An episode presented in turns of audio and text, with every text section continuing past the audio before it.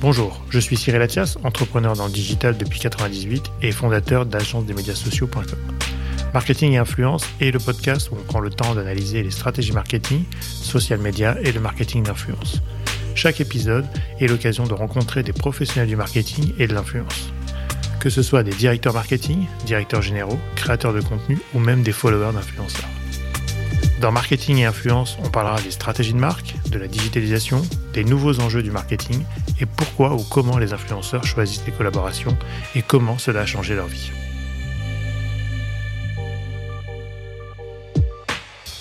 Je suis euh, ingénieur agro à la base, donc euh, plutôt euh, ingénieur science, mais j'ai rapidement dérivé vers le marketing et vers le consommateur surtout. Aujourd'hui, je pense qu'il faut accepter pour une marque de se faire approprier par quelqu'un qui a un ton à lui, qui n'est pas forcément le nôtre. Euh, il faut chercher les bons partenaires du coup pour ça, ça c'est extrêmement important. Euh, mais accepter de lâcher prise un petit peu sur ton, ta communication pour que bah, l'influenceur se l'approprie et qu'au final le message passe de façon beaucoup plus pertinente.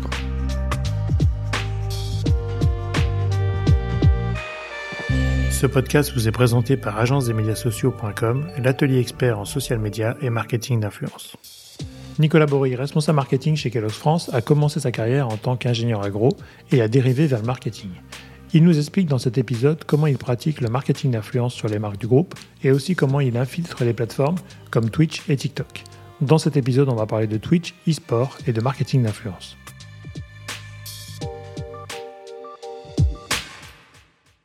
Bonjour Nicolas. Bonjour Cyril. Enchanté, bienvenue dans le podcast. Est-ce que Nicolas, tu peux te, te présenter? Ouais, donc je suis Nicolas Bory, je suis euh, à la tête du département marketing euh, chez Kellogg's en France. Euh, depuis maintenant deux ans euh, sur ce job. Et moi, en fait, euh, je suis ingénieur agro à la base, donc plutôt ingénieur science, mais j'ai rapidement dérivé vers le marketing et vers le consommateur surtout. En fait, ce qui m'anime depuis le début, c'est vraiment la partie consommateur. mon premier job, c'était en institut d'études, donc sortie d'école, institut d'études marketing chez TNS Sofres donc études consommateurs euh, à fond pour plein d'autres entreprises euh, de grande consommation ou de services. Euh, voilà. Et puis au bout de 4-5 ans, j'ai envie de rejoindre l'annonceur. et Kellogg's m'a proposé une super opportunité, d'abord dans le département études aussi. Mhm. Euh, et puis après, j'ai eu envie un petit peu de me rapprocher du centre de décision, on va dire. J'avais euh, plus envie d'aider à la décision, mais j'avais envie de la prendre. Euh, et à ce moment-là, j'ai basculé plutôt côté équipe marketing classique. donc d'abord en France, sur des super marques. J'ai eu la chance de bosser sur Trésor. Mhm. tu vas voir qu'on va beaucoup s'en parler aujourd'hui, je pense, de, de Trésor. très très belle marque. et puis après, j'ai eu la chance de bosser sur Extra, puis de bouger du bureau français vers le bureau européen mhm. à Dublin. Euh, où je suis resté trois ans. Et là, je m'occupais de deux marques euh, donc, pour tous les pays d'Europe. Euh, une marque qui est Crunchy Nut, qui est la plus grosse marque au UK notamment, donc qu'on connaît pas beaucoup en France. Donc des, céréales quasi inconnues qui ont été vendues en France, mais ça fait plus de 20 ans que c'est pas vendu.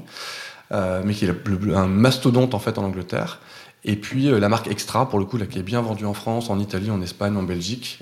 voilà, donc un parcours aussi européen. Euh, je pense que ça peut être intéressant par rapport à nos discussions d'aujourd'hui aussi, parce que l'influence, quand tu la gères depuis un, bureau européen ou depuis un bureau français, euh, chez Kellogg, c'est pas la même chose, évidemment. Euh, et puis retour en France, donc fin 2018, d'abord pour reprendre la direction marketing sur Pringles uniquement, et puis un an après, donc il y a deux ans, sur, sur tout le portefeuille les bars, les céréales et Pringles. D'accord. Donc ça fait quoi à peu près 15 ans? Donc ça fait 12 ans. 12 ans? 12 ans tout rond là que je suis chez Kellogg. D'accord. Bon, génial. Et, alors, rappelle-nous un peu les grandes marques. On a cité Trésor, euh, on a cité Pringles, euh, pour les plus connus en tout cas, euh, qui vont, qui vont faire écho. C'est quoi le portefeuille de marques aujourd'hui chez Kellogg's? Donc, chez Kellogg's, on a donc, un portefeuille assez large. On est, donc, déjà, il y a les céréales. Je pense qu'on est mmh. évidemment hyper connu pour la partie céréales. Euh, donc là, j'ai cité Trésor, j'ai cité en premier parce que c'est la plus grosse marque du marché. Euh, je ne vais pas demander ton âge devant les auditeurs, mais pour les gens de notre génération, euh, Trésor, c'est une marque qui n'existait quasiment pas. C'est une marque qui a 10 ans seulement, mais qui a explosé en fait sur le marché français. et même en Europe maintenant, et c'est devenu la plus grosse marque de tout le marché, en fait, en l'espace seulement de quelques années. Donc ça, c'est un peu le, gros moteur Mm. du marché français en termes de céréales. Et puis, il y a les marques plus classiques. Par contre, si je te dis Spécial K, si je te dis Ouais. Extra, et surtout, je pense, si je te dis toutes les marques enfants, euh, Miel Pops, Coco Pops, Frosties, Ça, je suis blindé. Ça, je suis blindé à la maison. euh. Je crois que j'ai fait toutes les marques dans l'ordre, Ouais, exactement. dans Donc, un euh, ordre quelconque, mais un ordre. Exactement. Donc en gros, toutes ces marques-là, c'est un portefeuille en gros, tu vois, qui s'adresse à la fois aux enfants, euh, aux adolescents Ouais. et aux adultes. Euh, ces marques-là sont déclinées aussi souvent dans des euh, formats euh, barres de céréales. Donc on vend des céréales, mais aussi des barres de céréales Mhm. sur les mêmes marques, sur les mêmes franchises. Et puis, euh, bah, ça fait pile 10 ans, là, on est en train de fêter les 10 ans de Pringles au sein de chez Kellogg's, puisqu'on avait racheté la marque en 2012, février 2012. D'accord. Génial. Bon, des belles marques, en tout cas, c'est assez gourmand. Ouais. C'est assez sympa. Parmi toutes ces marques aujourd'hui, est-ce que tu sens qu'il y a des marques plus sociales que d'autres Pour rentrer un peu dans notre sujet aujourd'hui du marketing d'influence et du, du social media, est-ce que tu sens par rapport soit au positionnement, soit au potentiel de la marque, soit à la plateforme de marque, est-ce qu'il y a des marques plus sociales que d'autres par rapport au portefeuille que tu peux gérer aujourd'hui sur la France avec les marques que tu as? Oui, alors franchement, on est en social ou en digital sur la quasi-intégralité du portefeuille. Mais euh, ta question est quand même bonne parce qu'elle stretch un petit peu ma réponse. Euh, et Ouais. en fait, euh, il y a deux marques vraiment qui tirent leur épingle du jeu. Tu vois, c'est bah, Trésor, Ouais. extrêmement, extrêmement social. et Pringles aussi. C'est euh, surtout parce qu'on s'adresse à euh, la cible aussi qui est la plus sur les réseaux sociaux, euh, qui est la plus, euh, tu vois, euh, en attente de ce genre de communication un petit peu moins top-down. Donc ça, c'est vraiment hyper, euh, hyper important. Donc euh, Trésor et Pringles, clairement. Et là, en termes de cible, tu es sur quoi? Des jeunes ados Des jeunes adultes? Enfin, c'est. T'es plutôt sur des jeunes adultes, sur Trésor, on va dire, le cœur-cœur, c'est vraiment un 15-25. Et puis en gros, t'as Pringles qui prend à peu près le relais au-dessus avec un 15-35. En gros, c'est à peu près Donc ça. quelque chose d'un peu plus large. quoi. Mais Ouais. quand même très réseaux sociaux Mais et très, réseaux génération et puis, euh, bah, je pense que tu le sais bien, mais on parle un petit peu de moins en moins euh, de tranches d'âge pour définir nos cibles. Donc oui, euh, bien sûr. voilà, c'est Plutôt par consommation et par par, usage. consommation, par occasion de consommation, par, euh, par intérêt. Ouais, donc ça, c'est. Super. Et aujourd'hui, euh, le marketing d'influence, ça fait aussi partie, j'imagine, de vos leviers marketing. Est-ce que tu aujourd'hui, tu trouves en tant que directeur marketing, qui est aussi passé par des études, donc qui a quand même un, un background un peu d'analytics Mm. par rapport à tout ça, euh, est-ce qu'aujourd'hui c'est devenu un levier stratégique là Oui, euh, oui. Clairement. Aujourd'hui, en fait, euh, on fait pas euh, de l'influence juste pour aller, euh, je sais pas, amplifier une campagne euh, télé. Tu vois, on fait des Ouais. choses en influence qu'on ne fait que en influence. Et on ne se pose même pas la question de euh, savoir s'il y aura une partie influence dans notre campagne. En fait, Ouais. c'est évident qu'il y aura une partie influence. Je pense ce qui est intéressant, c'est que c'est quand même un- aujourd'hui un, un marché qui est assez mature. Tu vois, moi, je suis en, en grande consommation. Ouais. C'est des marques du quotidien. Donc on n'est pas euh, dans le, dans le luxe, mais en fait nos marques elles ont aussi quand même une histoire à raconter euh, tu vois, au quotidien avec Bien des sûr. influenceurs, avec leurs consos, euh, pour essayer de les mettre notamment beaucoup en situation de consommation. Ouais. Euh, parce que quand tu fais ton, ton spot de 10 secondes ou de 20 secondes, parfois c'est pas évident de montrer tu vois, le paquet, la promesse produit euh, et l'occasion de consommation. Donc euh, là on se dit vraiment que euh, grâce à l'influence tu peux aussi montrer vraiment de la, consommation réelle. D'accord. Et du coup, tu, sens qu'aujourd'hui, c'est un, c'est comment dire, c'est l'influence un vrai sujet, c'est-à-dire que au-delà de communiquer, etc., tu sens aussi qu'il y a que tes con- consommateurs sont influencés pour le coup? Oui, Tu le sens. Euh, oui, alors après, c'est toujours. euh, Je pense qu'on va peut-être s'en parler un petit peu plus tard, Ouais. mais euh, tu vois, de, de vraiment faire le lien entre l'influence et l'achat directement, j'entends Ouais. achat euh, sortie de caisse. Euh, on a des complexe. outils pour essayer de traquer ça, mais c'est compliqué, mais en tout cas. euh, c'est quand même le but ultime, hein. c'est Ouais. d'influencer pour faire acheter euh, ou d'influencer pour créer de la préférence de marque. Ouais. Et donc nous, on est plutôt dans cette logique-là. On est là pour, pour euh, se faire approprier tu vois, nos produits par les influenceurs parce qu'on sait que eux, ils ont une logique de communauté derrière eux, de Ouais. gens qui leur font confiance aussi.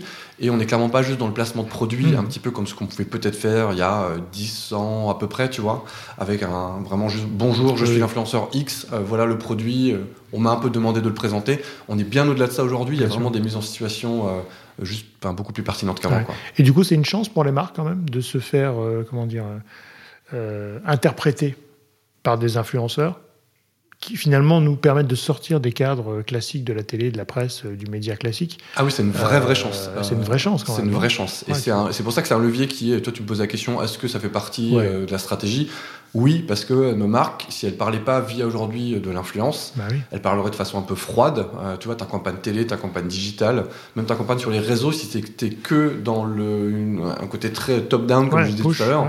Bon, c'est intéressant, mais c'est pas ça qui fait. euh, la modernité de la communication. Aujourd'hui, je pense qu'il faut accepter pour une marque de se faire approprier par quelqu'un qui a un ton à lui, qui n'est pas forcément le nôtre. Euh, il faut chercher les bons partenaires du coup pour mm. ça, ça c'est extrêmement important. Euh, mais accepter de lâcher prise un petit peu sur ton, ta communication pour que bah, l'influenceur se l'approprie et qu'au final le message passe de façon beaucoup plus pertinente.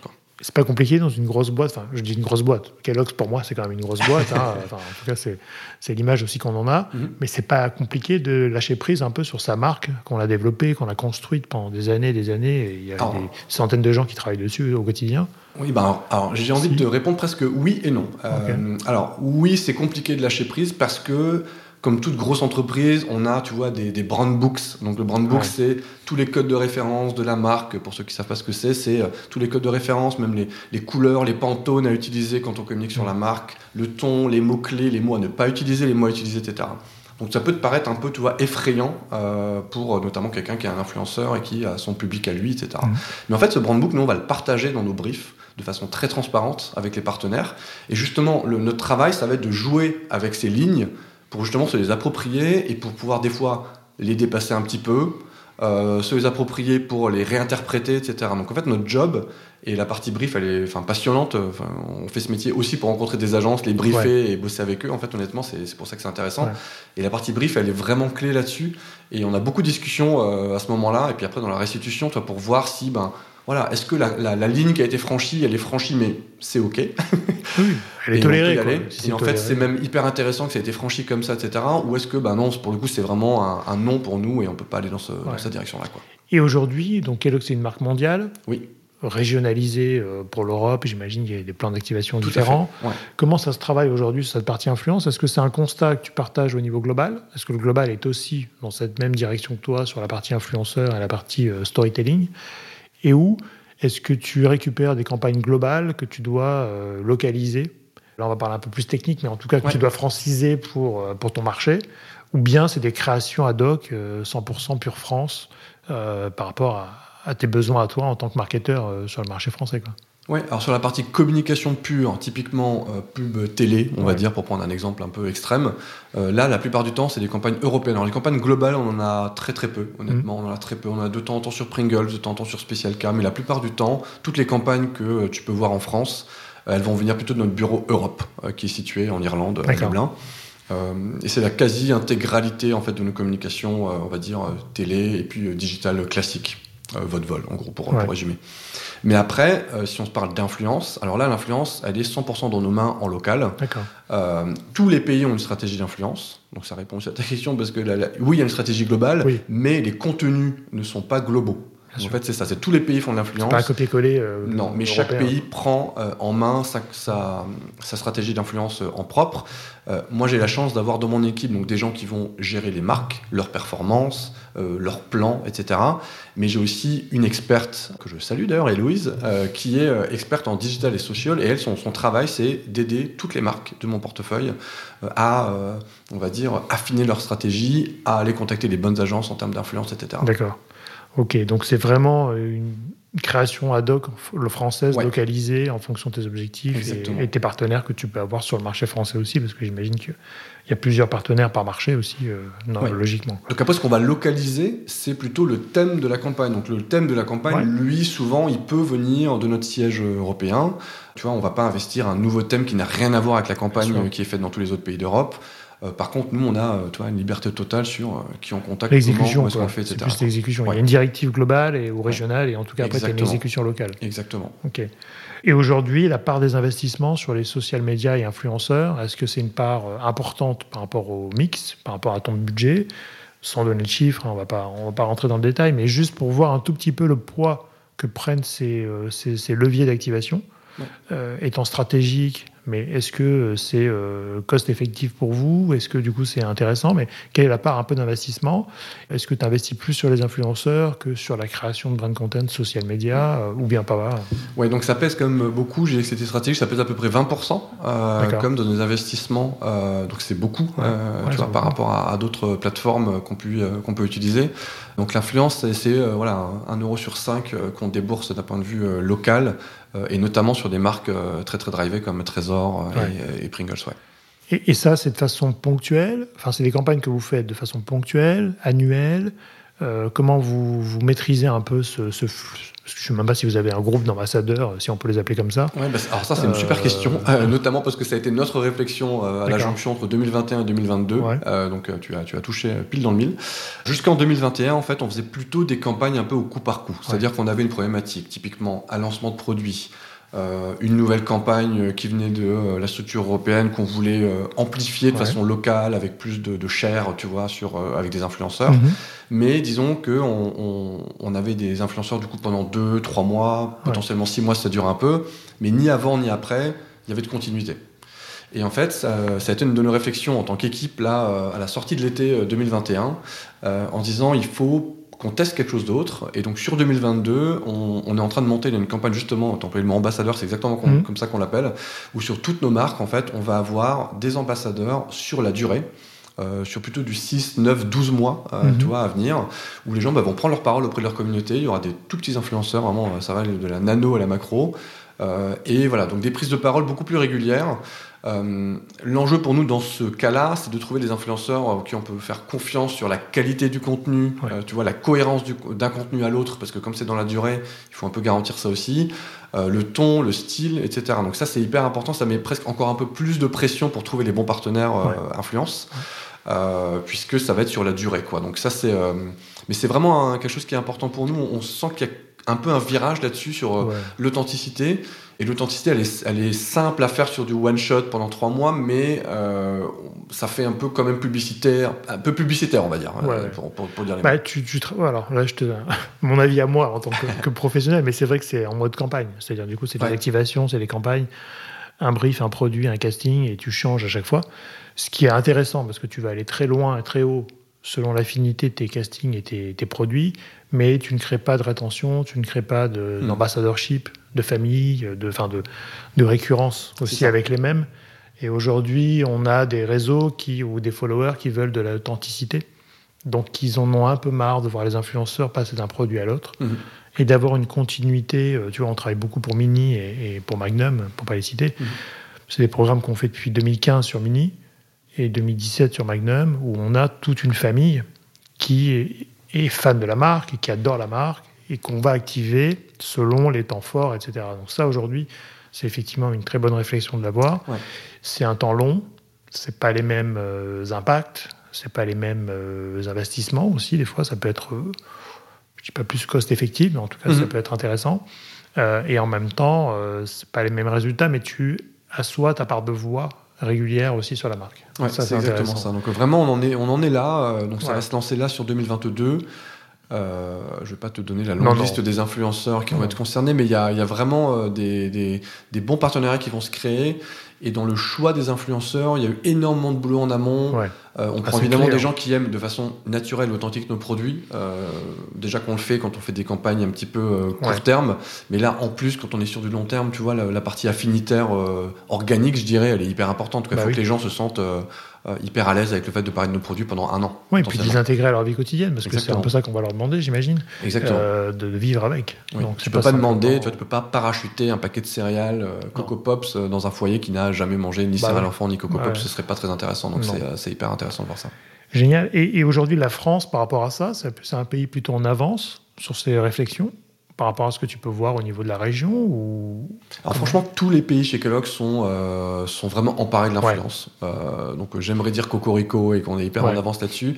Honnêtement, c'est pas le cas. Il y a plein, plein, plein de pays qui ont fait des super campagnes d'influence ou sur les nouvelles plateformes. Tu vois, on a fait une campagne euh, TikTok en Russie qui a cartonné, tu vois, plusieurs milliards de vues, etc. Enfin, en fait, il y a vraiment beaucoup, beaucoup de super best case chez, chez nous. là où je pense qu'on a peut-être commencer à prendre un virage un peu justement, c'est sur ce programme ambassadeur mm. où euh, aujourd'hui j'en ai pas encore entendu parler dans les autres pays. Euh, donc ça c'est quelque chose où euh, on va pouvoir utiliser les résultats français pour aussi pouvoir aider les autres pays parce que l'intérêt d'avoir une structure européenne c'est aussi pouvoir partager les bonnes pratiques bah et, et, pouvoir les répliquer dans d'autres ah, pays si possible. Et aujourd'hui, tu parlais un peu de nouvelles plateformes, mais vous êtes aussi en, très impliqué sur le e-sport, de ce que j'ai pu voir.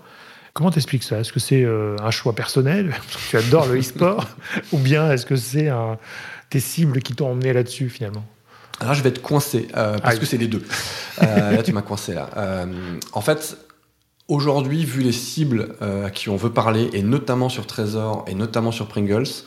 ne pas évoquer le centre d'intérêt du gaming en général et Mm. de l'e-sport en particulier, j'ai presque envie de dire c'est une faute professionnelle. Bien sûr. Donc moi, la- le premier insight qui me remonte, c'est je regarde mes cibles. Et en fait, ces cibles-là, elles consomment du contenu. Euh, D'ailleurs, c'est intéressant par rapport à la discussion influence, parce que les gens qui, qui vont produire du contenu sur Twitch notamment, c'est des streamers. Mm. Les streamers, en fait, ce sont des influenceurs qui parlent à leur communauté, sauf qu'ils le font sur un format euh, live streaming, donc de la Mm. vidéo live. Mais sinon, honnêtement, c'est exactement les mêmes codes, c'est-à-dire une communauté hyper engagée qui a des codes de discussion, qui a des références internes, etc. Donc vraiment, c'est une communauté qui en plus interagit via un chat en live sur Twitch, etc. Donc hyper, hyper intéressant de- de- d'essayer de faire rentrer sa marque dans ce genre de discussion très naturelle euh, et en live. Donc le premier point, c'est vraiment ça, c'est oui, ma cible, elle, elle consomme, elle aime, elle s'intéresse à l'e-sport et au gaming. Et après, moi, d'un point de vue personnel, je l'avoue, euh, j'ai joué aux jeux vidéo euh, quand j'étais plus jeune. Je joue euh, complètement de façon euh, euh, adulte. Donc occasionnel, du coup. Exactement, un peu plus occasionnel. J'avoue Ah, que j'ai- trouvé un, travail qui m'occupait pas mal au final dans la journée, donc j'ai un petit peu moins de temps libre. Euh, mais moi, je m'intéresse aussi. Tu vois, moi, je regarde personnellement de l'e-sport euh, sur Twitch. Euh, j'ai pas de télé à la maison, donc moi, mon écran, ça va être les plateformes. on va pas citer, mais bon, les Netflix et Ouais. compagnie. Et puis ça va être beaucoup Twitch en fait. Donc moi, je consomme moi-même personnellement du du contenu euh, sur ces plateformes-là. Donc, euh, alors ça me sert du coup d'un point de vue pro. euh, donc ça c'est Ouais. super parce que je connais un petit peu plus les codes aussi, puis les, les intervenants juste sur Mm. ces plateformes. Mm. Voilà, donc c'est un peu un mix des deux. Très bien, et c'est plutôt bien, non? Mm. C'est plutôt efficace. et, et en même temps, comment, tu, com- comment tu fais une campagne sur Twitch, par exemple, sur des lives? Donc, on imagine, hein, pour ceux qui connaissent pas, c'est des gens qui jouent à des jeux, Ouais. qui sont broadcastés en live, et avec une interaction par un chat ou par des discussions euh, qu'ils peuvent avoir en répondant aux, questions qu'ils posent. Ouais. Comment tu places tes produits? C'est-à-dire qu'ils sont en train de manger des Pringles tout le temps? Ou bien ils sont au petit-déj le matin? Com- Comment tu arrives à faire cette, euh, cette, euh, cette intégration produit dans un format où finalement ils doivent être super concentrés en général? Ouais. Comment tu. Enfin, un petit exemple, là, juste pour Ouais. qu'on puisse comprendre, euh, Non mais les éditeurs En fait, ce qui est intéressant, c'est que sur Twitch aujourd'hui, il y a plein de types de contenus différents. Ouais. Et tu vois, on est rentré sur Twitch en 2017 déjà avec Trésor. Donc honnêtement, on était quasiment parmi les premiers, notamment en grande consommation, avec Trésor. Euh, et c'était juste, on faisait de la publicité en pré-roll. Donc un peu comme quand tu vas regarder ta première vidéo sur YouTube, Ouais. avant, de- avant que le live commence du coup de ton, euh, de ton influenceur streamer euh, préféré, il y avait 4, 5, 10 secondes de publicité Trésor qui passait. Donc ça, c'était la façon, je dirais, publicitaire classique où tu utilises Twitch comme une plateforme, comme tu pourrais utiliser Instagram, YouTube ou Twitter. Donc ça, c'est la première façon. On l'a beaucoup fait en 2017.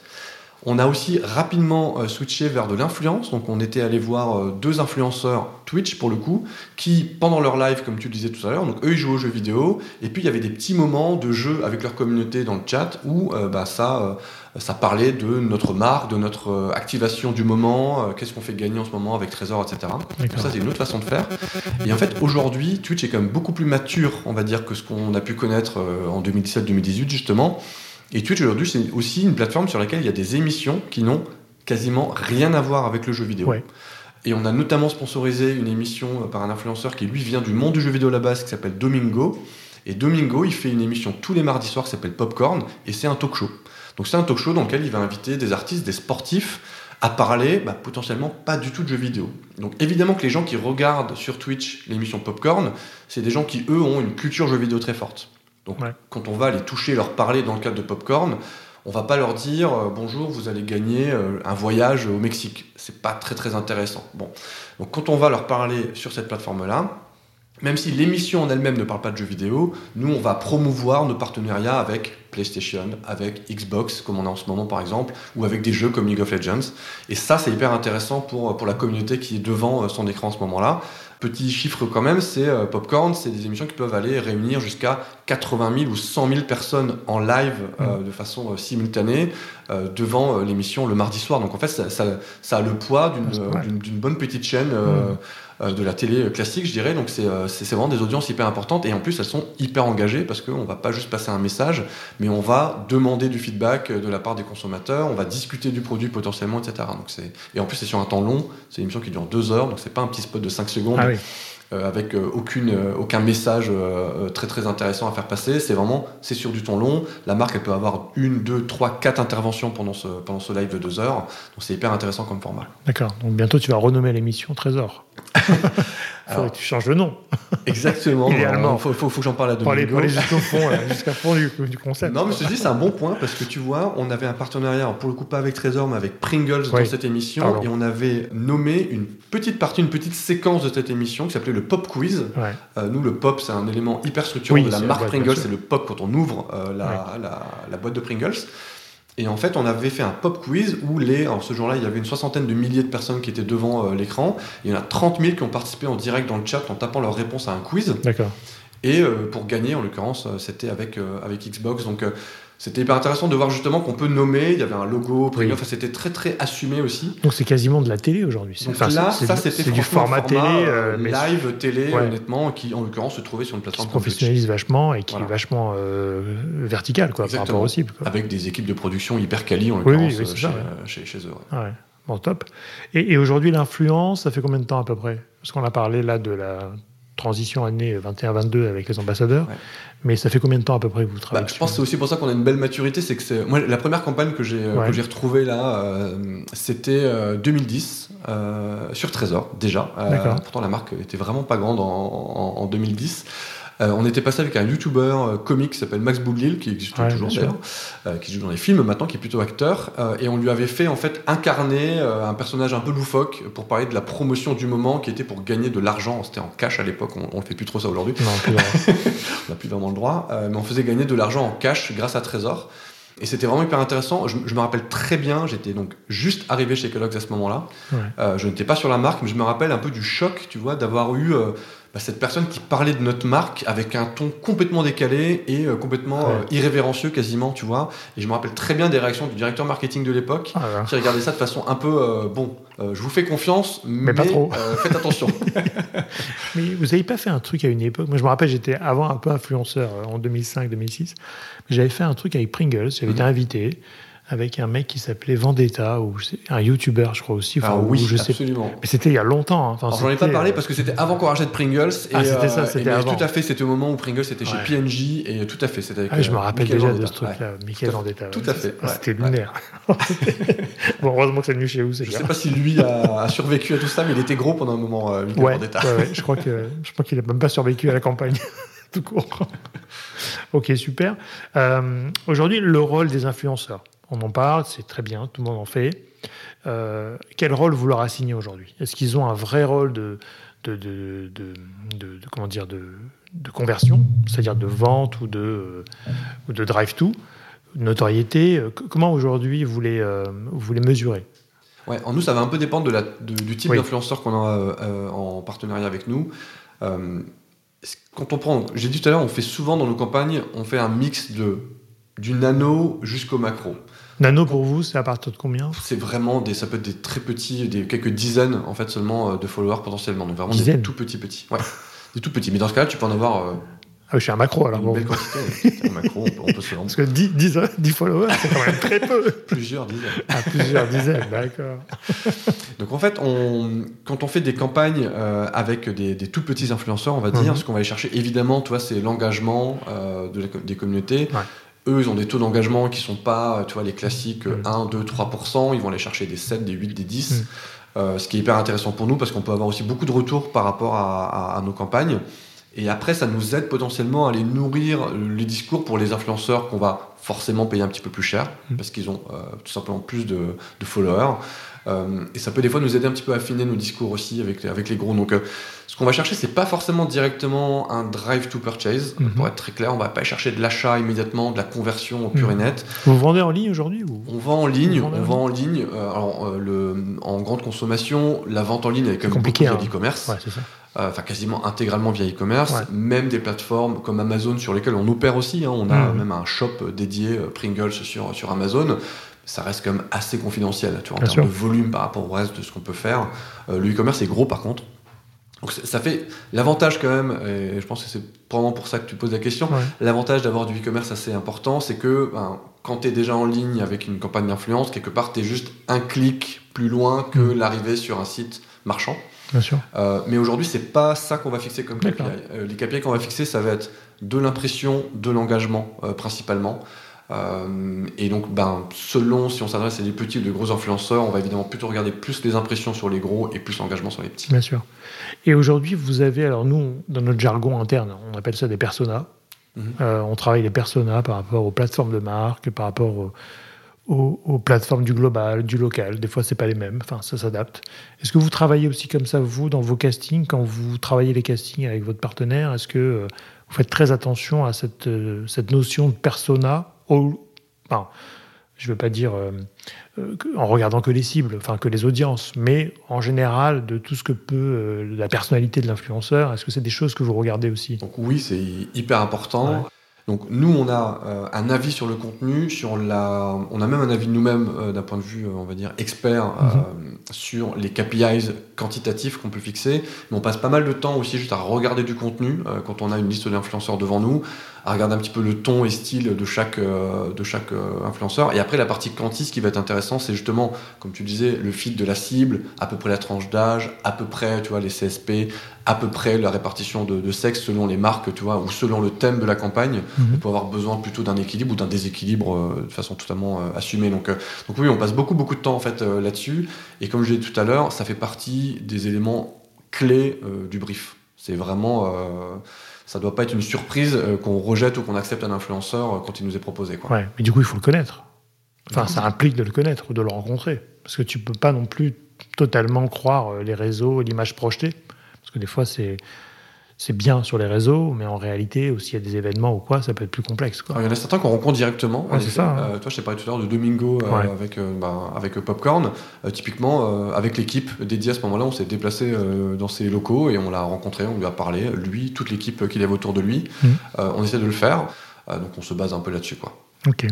Et aujourd'hui, en termes de plateforme, on a parlé de Twitch. On a un peu évoqué rapidement TikTok sur un, mmh. sur un succès. Aujourd'hui, c'est quoi vos plateformes préférées? Enfin, les plateformes du moment, j'imagine que vous travaillez toutes les plateformes, mais euh, quelle est celle la plus intéressante pour toi aujourd'hui? Bah, On travaille vraiment toutes les plateformes, euh, ça c'est clair. On est sur Instagram, sur Twitter, sur Facebook, euh, sur, sur Snapchat, sur TikTok, sur Twitch. On est vraiment sur toutes les plateformes aujourd'hui. Et après, selon, encore une fois, selon l'objectif vraiment marketing qu'on a derrière, si mmh. on va chercher de l'interaction, on va plutôt aller sur du Twitch, sur du Twitter si on veut chercher de la créativité, du contenu, tu vois, qui va être un peu décalé, s'approprier mhm. notre marque, mais d'une façon un peu plus libre, bah, TikTok aujourd'hui est hyper intéressant pour ça. Euh, on a fait sur TikTok des choses en organique, on a aussi fait des challenges, tu sais, les hashtags challenge pour pouvoir euh, avoir un petit peu de traction, donc vraiment en payant pour le coup la visibilité, etc.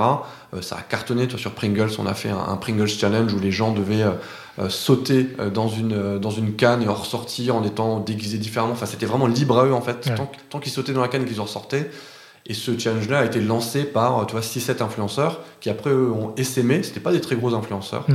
mais ils ont essaimé un petit peu des styles différents et du coup les gens se sont euh, appropriés ça. On a fait, euh, euh, je crois, 95 millions de vues en 48 heures. Mmh. toi, sur là je parle vraiment de la France en plus.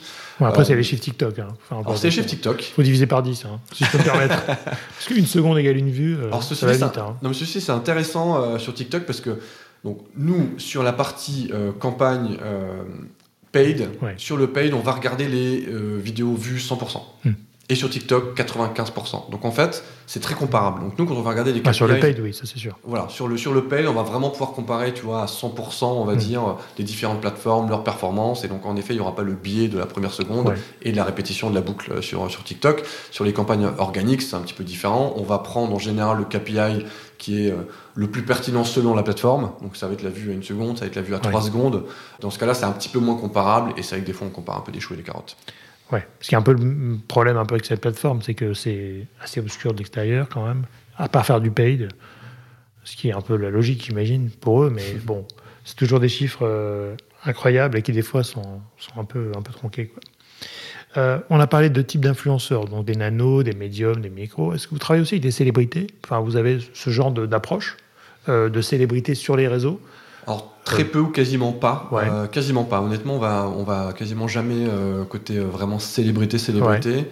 on le fait pas parce qu'on est aussi dans des produits vraiment du quotidien et on essaye tu vois, je pense qu'il y a plein de marques dans d'autres domaines. On a parlé du luxe très rapidement tout à l'heure, mais, j'imagine que même dans plein d'autres domaines, c'est intéressant d'avoir une célébrité qui représente sa marque. Nous, ce qu'on aime, c'est juste, voilà, toi, un peu les Français du quotidien, Mhm. et c'est aussi probablement les influenceurs un petit peu plus petits qui nous font des contenus de qualité et qui, qui parlent juste à nos consommateurs. Tu vois, on n'est pas en Ouais. train de, de, de- de vendre une Ferrari non plus, on vend euh, un petit déjeuner euh, hyper gourmand, euh, on vend euh, de la nutrition, on vend un apéro euh, super sympa, euh, etc. Donc, euh, donc nous, on va pas vraiment vers la célébrité. Là où ça commence presque à s'en rapprocher un petit peu, par contre, c'est que euh, est en train de beaucoup travailler avec euh, Timothée Adolphe, qui est un, un- un athlète euh, paralympique Mhm. qui est atteint de, de cécité. Et en fait, il devient un peu une célébrité. D'ailleurs, c'est drôle parce que je l'ai vu là dans le, dans le clip du, du gouvernement pour la journée de- de- des, des droits des Oui. femmes, euh, pas plus tard que hier, aux côtés de Mbappé, etc. Donc, comme plutôt des, Bien. des ouais. noms un peu sérieux. Et Timothée Adolphe était, était là. Et euh, voilà, donc s'associer à ce genre de personnes. Et on, on- on est venu euh, à lui parce que euh, on a apposé sur nos paquets euh, de céréales euh, dans toute l'Europe et notamment là en France, et en train d'arriver maintenant euh, Mhm. sur les paquets de K, euh, un code qui est un peu comme un QR code, mais qui s'appelle un code Navilens et qui en fait permet euh, avec une application dédiée de reconnaître euh, à 3 mètres de distance le code et de donner en, en voix euh, digitale Mhm. le, nom du produit et la liste d'ingrédients, etc. Ce qui est évidemment hyper important quand tu es juste euh, soit Bah chez oui. toi en train de scanner et que tu n'as pas malheureusement une vue tu vois, Mhm. parfaite. Et donc voilà, donc ça c'est hyper important. Et, et ce genre de partenariat avec des athlètes qui ont quand même une certaine notoriété, c'est un petit peu nouveau euh, pour nous. Euh, à voir, tu vois, comment ça se développe. Là aujourd'hui, c'est vraiment autour de cette initiative en premier lieu, mais tu vois, pourquoi pas, il y a les, y a les JO 2024 qui arrivent. Ouais, c'est intéressant. peut-être, tu vois, il est en plus hyper sincère par rapport à nos produits, il adore nos produits, il nous le dit tout le temps, donc euh, c'est c'est hyper sympa. Bon, J'imagine télé-réalité, on n'en parle pas. Ou pas Non. Enfin, je sais pas. Non, non, on n'en parle pas, ça. on l'a pas fait, euh, on l'a pas fait. C'est pas dans votre stratégie, j'imagine. Pour le coup, le fit en termes de cible fonctionnerait euh, plutôt bien. Euh, Tu vois, c'est très populaire. Ouais, ça. produits sont très populaires du quotidien. Euh, ça pourrait fitter. Après, c'est plus pour des notions d'image et de, pour le coup, de sécurité des messages, quoi. Ouais, et le guideline interne, j'imagine. Ouais. Tu peux pas trop aller loin. Quoi. On vous laisse jouer, mais pas trop quand même. hein. Faut pas. Tu as cité le mon gros groupe américain tout à l'heure. Il faut quand même pas, pas non plus franchir Ouais. toutes les lignes. C'est logique, hein, c'est logique.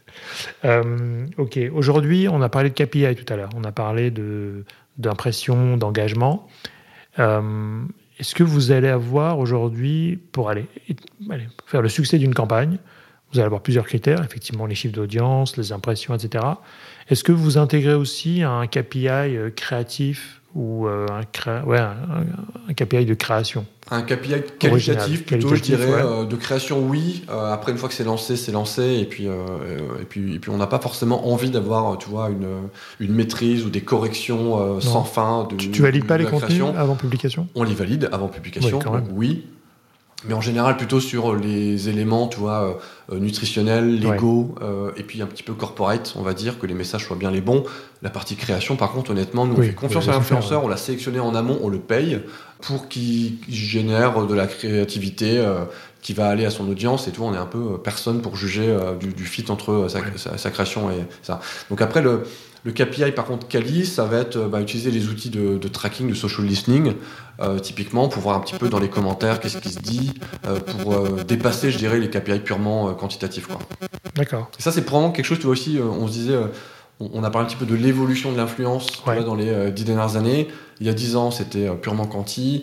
Aujourd'hui, on intègre même énormément de notions de social listening. On a envie de savoir ce que les gens ont dit de notre campagne d'influence et pas juste combien de personnes l'ont vu le message euh, et combien de personnes ont cliqué sur euh, le contenu. Quoi. Mais en même temps, tu as aussi un besoin de te, comment dire, de différencier. Là, tu as cité les produits Pringles et Trésor, qui Ouais. sont des produits, euh, oui, emblématiques. J'ai la canne euh, Pringles et je suis en train d'en manger un. Donc, du coup, c'est difficile de ne pas faire du placement de produits comme ça. Ouais. Mais du coup, c'est aussi, à l'inverse, compliqué d'intégrer votre marque dans une création originale. Parce que du coup, euh, il faut voir le produit. C'est pas un vêtement, c'est pas... Enfin, vous n'avez pas une, euh, un produit suffisamment, euh, comment dire, reconnaissable de loin, même si la canne, c'est quand même un élément très fort hein, pour Pringles. Euh, mais du coup, c'est des éléments que vous intégrez aussi dans les, dans les créations, c'est-à-dire que il faut quand même un minimum de branding, j'imagine. Ouais, donc complètement. euh, oui, parce qu'on n'est pas non plus là, tu vois, pour que le Parce qu'un bol de céréales de loin, euh, on ne voit pas que c'est le Exactement. vôtre. Quoi. Exactement. Et comme on n'est pas dans le placement classique, c'est pour ça que nous, ce qu'on aime, c'est quand l'influenceur donne juste un rôle à notre marque ou Ouais. à notre produit. Mais de façon, euh, tu vois, euh, très intégrée, euh, très Mm. saine, Mm. euh, et pas juste, euh, Mm. oh, je prends un petit déjeuner, j'ai faim, donc, euh, oh, par magie, j'ai un bol de trésor qui se présente à moi. Et ça paraît un peu idiot de dire ça, mais honnêtement, c'est hyper important euh, parce qu'il y a des influenceurs qui savent très bien donner un rôle de façon hyper naturelle. Du coup, ça fait pas du tout placement de produit. Ça fait juste, ben, sincèrement, moi, c'est mon petit déjeuner parce que. Voilà. Mhm. Et en fait, on n'a pas forcément besoin de lui écrire, tu vois, 50 raisons d'aimer euh, Trésor. Ces raisons, ça va peut-être même pas forcément être celles que nous, on aurait eu en tête à la base, Mhm. mais il va les donner parce que c'est sincère. Donc le, le choix, le brief en amont, euh, il va vraiment être clé. Et après, on parlait de créativité. Tu vois, sur TikTok, on est passé avec un, un influenceur TikTok qui fait, enfin, lui, son credo, c'est de faire des créations 3D. Mhm. Et donc, en fait, typiquement, normalement, on lui aurait juste envoyé euh, un paquet de céréales et puis, je sais pas, un, un bol ou un goodies ou un truc comme ça, mais pas beaucoup plus, un petit peu comme ce qu'on pourrait faire pour un peu n'importe qui. Mais comme lui, son, son but, c'est de- d'exciter sa communauté avec des créations 3D intégrées dans des environnements, genre dans la rue, etc. Je te, je te Ouais. donnerai le nom euh, tout Ouais. à l'heure. Euh, ce qui est intéressant, c'est que nous, on lui a donné, là, pour le coup, nos, euh, nos fichiers tu vois, bruts euh, de, de packaging, Mhm. ce qui fait qu'il a pu intégrer ça à, ses, à ses créations. Et après, voilà, on l'a laissé faire, euh, tu vois, on, on lui a donné du matériel qu'on donne pas forcément à d'autres euh, à d'autres influenceurs, quoi. Tu pourrais même demain lui confier la création d'un packaging euh, digital ou euh, une édition limitée si besoin. Exactement. Et ça, on l'a fait aussi, on l'a fait notamment en, en Angleterre pas mal, c'est avoir un petit peu, toi, des paquets personnalisés Mhm. avec les, les photos des influenceurs dessus, etc. Et après, des fois, ils faisaient gagner euh, 5, 10 paquets euh, à leur communauté. Donc, euh, du coup, c'était hyper valorisant pour Ouais. leur communauté parce que tu faisais partie des 10 seulement au monde qui avaient un paquet de céréales qui, au lieu de juste dire trésor, disait trésor et une photo de ton influenceur. Tu nous as parlé de Twitch tout à l'heure, d'e-sport en général. Est-ce que c'est un des campagnes que vous allez continuer, des plateformes sur lesquelles vous allez réinvestir? Et où est-ce que vous avez un. Tu peux nous donner une petite excuse sur la prochaine campagne qui arrive et où, euh, Twitch ou pas, j'en sais rien. hein. Tu vas nous dire, mais ma question c'est est-ce que Twitch va vraiment être un, un régulier, une plateforme régulière Euh, Et euh, quels sont peut-être les projets que vous avez là-dessus euh, à moyen terme? Donc oui, Twitch va être- est une plateforme aujourd'hui. Toi, tout à l'heure, tu me posais une question. Est-ce que l'influence fait partie de ta stratégie? Oui. Est-ce que Twitch fait partie aujourd'hui de tes plateformes régulières et déjà signées quasiment d'avance pour 2023-2024 Oui aussi. Aujourd'hui, nous, on est hyper satisfait de la façon dont on touche notre audience sur Twitch. Euh, et satisfait, c'est pas juste de point de vue qualitatif pour le coup, c'est qu'on on- on traque nos campagnes notamment sur toutes les plateformes médias avec un outil de modélisation interne qui va comparer les performances, pas seulement en KPI média, mais vraiment là pour le coup pour aller jusqu'au bout du bout, c'est-à-dire la sortie caisse. Ouais. Donc vraiment euh, le lien entre combien d'argent j'ai investi sur Twitch, sur Instagram, euh, sur, Fa- sur Facebook, et combien j'ai vendu de paquets de céréales, combien j'ai généré d'argent en sortie de caisse grâce à nos panélistes type euh, Iri euh, ou Kantar. Et donc en fait Twitch aujourd'hui se retrouve dans le euh, trio tu de tête des plateformes avec lesquelles on travaille le mieux et avec lesquelles on a des ROI hyper satisfaisants. Donc euh, sachant ça, plus sachant le fait que notre audience, comme je disais tout à l'heure, notamment sur certaines marques comme Trésor et Pringles, va beaucoup sur Twitch. L'audience de Twitch augmente d'année en année, notamment avec une énorme explosion depuis 2020. Ouais. Et, euh, et les premiers confinements, mais en fait, ça s'est euh, complètement construit et consolidé, tu vois. Oui, puis ça Euh, s'ouvre un peu à autre chose que du sport. Enfin, Exactement. du Et comme je gaming. disais, aujourd'hui, le gaming, c'était peut-être le cœur, et ça reste encore le cœur du contenu qui est sur Twitch, mais le contenu aujourd'hui, il est beaucoup plus complexe que ça. Donc, potentiellement, même demain, il y a d'autres centres d'intérêt qui vont aller migrer vers Twitch. Et donc, nous, bah, notre job, ça va probablement être de, de voir comment accompagner ça, Ouais. comment suivre ça, ou euh, même l'anticiper. Et du coup, tu suis vraiment. Alors, donc, tu as, une plateforme interne qui va te dire tiens, l'impact sur les ventes au moment de la campagne euh, Twitch, parce que j'imagine que tu ne mets pas toutes les campagnes en même temps, Ouais. te permet d'isoler finalement euh, la part de plateforme dans euh, l'achat. Exactement. Ouais. Donc, Ça, en fait, c'est un outil de modélisation. Donc, ça, c'est c'est assez rare. Et pour en, parler à, Ouais. pour en parler à beaucoup de mes amis dans d'autres entreprises équivalentes, Ouais, c'est- C'est un outil assez rare, honnêtement. Mm. Euh, c'est un outil qu'on a mis du temps à calibrer en interne. Ça fait maintenant 5 ans qu'en fait, il y a des données de tous les pays d'Europe. Ça, c'est un outil européen. donc, c'est que. Euh, tous les pays d'Europe qui vont aller, tu vois, nourrir cet outil-là. Dedans, tu as tout, tu as y compris même la saisonnalité, tu vois. On- n'est pas dans les glaces, donc on n'a pas des saisonnalités énormes comme les bières ou les glaces. Euh, tu parlais de Magnum tout à l'heure. Mais, euh, mais sur les céréales, quand même, il y a un petit peu de saisonnalité, tu vois, selon les mois. Il y a des fois des variantes de chocolat qui sont un petit peu moins plébiscitées pendant l'été Ouais. par rapport à d'autres saisons, etc. Donc on prend ça en compte, on prend les actions des concurrents, on prend les actions de notre promotion aussi, euh, même en magasin, on Mhm. prend les actions couponing, toi qu'on peut faire euh, par ailleurs. Donc les actions shopper, les actions consommateurs, on met tout ça dans notre moulinette, comme on l'appelle. Ouais. Et en fait, tout ça, comme tu nourris beaucoup l'outil avec énormément de data toute l'année, tous les ans, eh ben, au final, tu te retrouves avec quelque chose qui est assez pur et qui peut en effet te permettre de déterminer le ROI spécifique de la campagne du mois de juin sur Twitch. D'accord, donc ça c'est génial. Donc ça veut dire pour une fois, on a un vrai outil qui va mesurer l'efficacité d'une campagne d'influence et pas simplement le j'aime, j'aime pas ou le côté subjectif qu'on peut tous Exactement. avoir sur une campagne qu'on vient de faire. quoi. Exactement. Ce que t'as pas, c'est évidemment l'influenceur A, son ROI en sortie de caisse Ouais. par rapport à l'influenceur B. Je veux dire, Sauf on si est- tu vas en ligne et que tu as Voilà, du on tracking. est pas là. Ou alors, tu as fait une campagne avec un seul influence, plutôt énorme, parce Ouais. qu'il faut quand même avoir un certain seuil de granularité pour pouvoir comprendre, tu vois, à quel moment l'outil il est pertinent ou pas. Mais, euh, mais voilà, mais on est quand même plutôt sur des campagnes. Donc, euh, même une campagne d'influence un peu générale, en se disant, on a eu 7 ou 8 influenceurs pendant 2-3 mois. On n'aura pas donc la data à l'influenceur, Ouais. mais on peut exactement savoir combien cette campagne d'influence de 2-3 mois nous a permis de générer Ouais. en termes de vente. Aujourd'hui, vous faites des campagnes à quoi?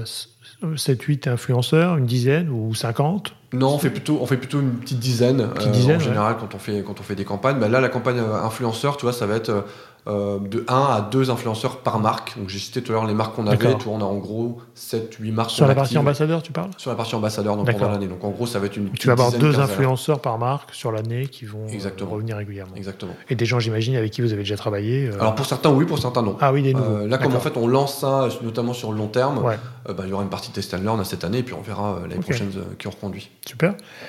On va arriver presque vers la fin.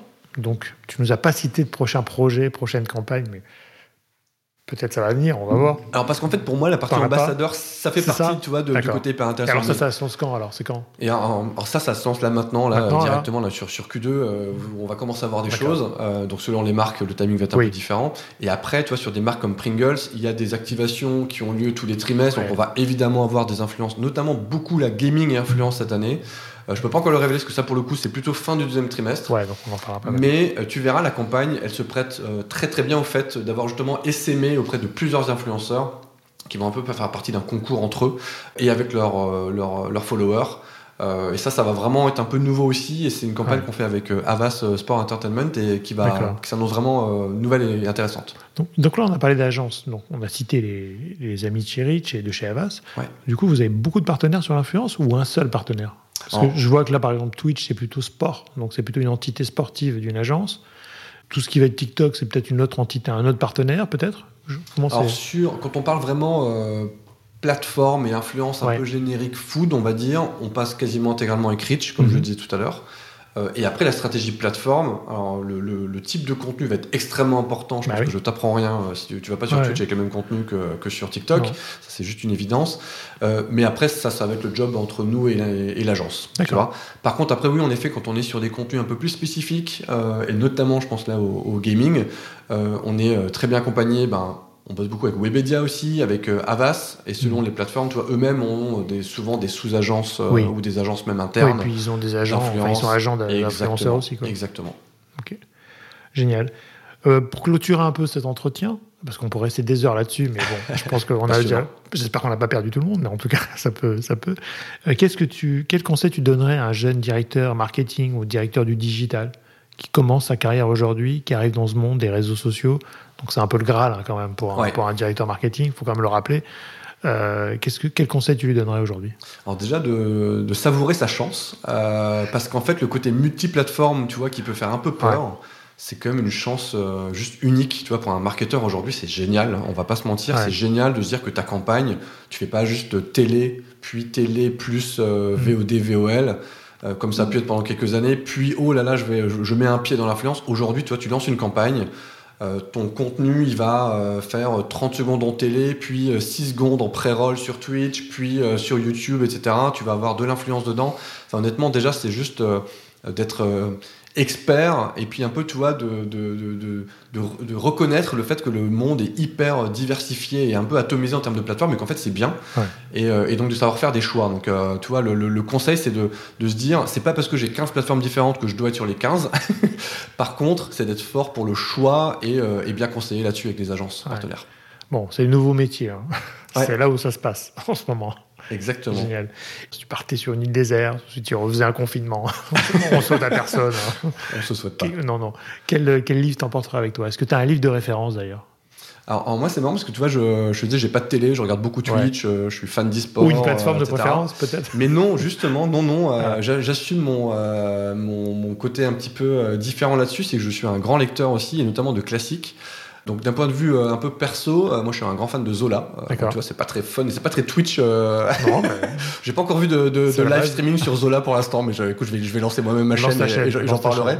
donc j'adore Zola. Je me suis lancé le défi il y a 6 ans de lire tous les Zola et j'en suis presque arrivé au bout là, tu ah vois. Donc, donc voilà. Euh, donc ça, c'est la partie un peu perso, on va dire. Et d'un point de vue euh, pro, il y a un bouquin qui m'a marqué, que j'ai lu justement dans le confinement euh, de 2020, qui est Principles, qui je crois s'appelle Les principes du succès de Ray Dalio, qui est un Américain qui a fondé Bridgewater, qui est juste le, fonds d'investissement qui a le plus de succès dans l'histoire des États-Unis. et en gros, c'est quelqu'un qui toute sa carrière a noté des petits principes de, donc des petits principes de succès, des petits principes de vie, un peu pro, un peu perso, euh, qui les a partagés avec ses collaborateurs. Plusieurs de ses collaborateurs lui ont dit mais en fait c'est génial, tu devrais en faire quelque chose, tu devrais nous partager ça via une note interne, etc. Et c'est passé de petites notes sur un papier à note interne à un bouquin euh, qui est un best-seller euh, aux US et que j'ai déjà conseillé à pas mal de personnes de mon équipe parce que c'est vraiment un, très très bon livre. Si tu l'as pas encore lu, je te le conseille vraiment. Écoute, j'en ai entendu parler, j'ai pas encore eu le courage de m'y mettre, mais j'attends peut-être les vacances. J'aurais dû ramener. Ah ouais, dommage. Génial. Qu'est-ce qu'on peut te souhaiter, Nicolas? Bah, de, continuer de... Ouais, de continuer à m'éclater, de réussir à, continuer à, à, à, joindre ces deux passions, euh, cette nécessité pro euh, d'activer mes marques sur les plateformes de gaming et d'e-sport, et puis euh, ce plaisir perso de les voir s'activer sur ce domaine-là. Et puis il y a aussi, on a beaucoup parlé de Trésor et Pringles. Euh, je suis un petit peu, euh, toujours un petit peu mitigé là-dessus, parce qu'il y a quand même beaucoup d'autres marques sur lesquelles on fait plein de très très belles choses. On a tenté des belles choses, vois, typiquement sur des extras, sur des spécial cards, donc des marques euh, peut-être un petit peu moins à la pointe aujourd'hui, parce que sur une cible un petit peu plus âgée, on va dire, mhm. plutôt les 35 et plus.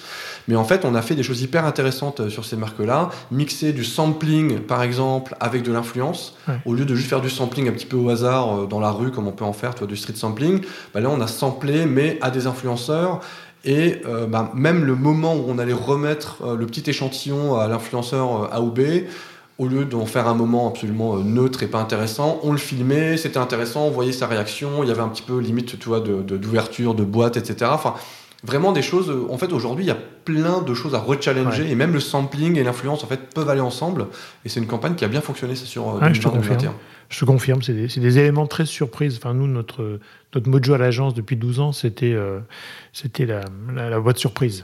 C'est-à-dire mhm. qu'on voulait qu'à chaque fois qu'on fait beaucoup de portages ici, beaucoup de portages créatifs, et on veut à chaque fois euh, avoir cette émotion de déballer la, la, sucette surprise où il y a plein de cadeaux dedans, on ne sait pas ce qu'il y a, pour générer un peu d'émotion. Parce que c'est un peu ça aussi la force des marques, comme tu viens de citer, qui sont des marques historiques et qui ont, des, qui ont aussi un imaginaire et que tu peux aller réveiller avec de l'influence, parce que pour le coup, euh, ils vont faire le relais euh, auprès de leur communauté, mais c'est effectivement des, belles marques aussi, je pense qu'il ne faut pas euh, oublier. Et aujourd'hui, nous, ce qu'on voit par rapport à ça, c'est qu'on a des campagnes pour des marques de 30 ans et plus, qui sont hyper challengeants, hyper challenging, pardon, et hyper intéressantes à travailler parce qu'on a une autre forme d'influence, une maturité différente, un langage, je ne veux pas dire un peu plus vrai, un peu plus posé, mais mm. on a aussi les vrais ambassadeurs de marques iconiques, qui, qui aujourd'hui sont, je trouve, hein, par rapport au marché, des fois un peu oubliés on se dit c'est pas assez jeune, c'est pas assez euh, buzzable entre guillemets. Euh, alors que non, il y a des marques hyper belles euh, qui méritent justement de, reprendre ce goût. Quoi. Non mais complètement. Et puis la bonne nouvelle étant que chaque année qui passe, les jeunes d'hier ont un an de plus. et donc en fait ces gens-là ont des, des, pratiques de consommation, tu vois, d'influence, qui font que les, cibles vont, vont, aussi bouger là-dessus. Et quelqu'un qui a 35 ans aujourd'hui, mais qui en avait 25 il y a 10 ans, donc j'ai parlé tout à l'heure de nos premières campagnes d'influence. On, a peut-être, on lui a peut-être parlé quand il avait 15-20 ans sur Trésor en, 2010. Bah, aujourd'hui, euh, il en a euh, plutôt 25-30. Euh, et en fait, ben, il va soit s'intéresser à cette marque-là encore, soit à une autre. En tout cas, ce qui est sûr, c'est qu'en termes de pratique de consommation, il connaît l'influence, il est fan peut-être des mêmes influenceurs ou d'autres. Mais en tout cas, c'est quelqu'un qui est maintenant réceptif à l'influence. Quoi. Génial. Bah, écoute, merci beaucoup Nicolas, tu m'as donné faim. Donc tu allais peut-être ouvrir une canne. merci beaucoup pour cet entretien. Bah, merci beaucoup à toi pour l'invitation Cyril. Écoute, euh, à très vite pour euh, de prochains épisodes. Merci. Merci. Merci à toutes et à tous d'avoir écouté cet épisode. J'espère que l'émission vous a plu, inspiré ou diverti. Si c'est le cas, n'hésitez pas à le partager avec vos proches, votre réseau, laisser un commentaire et mettre une note sur les plateformes d'écoute. Vous pouvez me contacter sur LinkedIn en tapant Cyril Latias ou m'envoyer un message sur podcast.marketinginfluence.fr. À bientôt.